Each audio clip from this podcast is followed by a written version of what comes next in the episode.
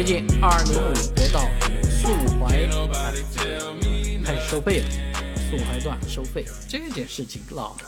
我是经常往苏北跑啊，啊，那也得到一些指示啊，不要走 G 幺五啊，深海高速堵得一塌糊涂，还不好走，那直接走国道，国道是非常好走的啊。当然我开上去以后，呃，免费啊，车少。嗯，但是呢，坑坑洼洼的啊，这个道路条件不好，赶上修的时候走的时候确实是蛮爽的。但是想想那么多的大卡车、集卡啊，在这个国道上跑的话，这道路也不会这个平顺很久啊。所以呢，针对国道收费这件事情呢，啊，网上有很大的争论啊，因为大家认为这个国道不挣钱，国道这个免费。本身就费了很大劲才取得的成果，而如今因为整个经济状况啊，因为什么什么这样那样的原因，又开始收费啊，什么时候才能再取消收费又不知道，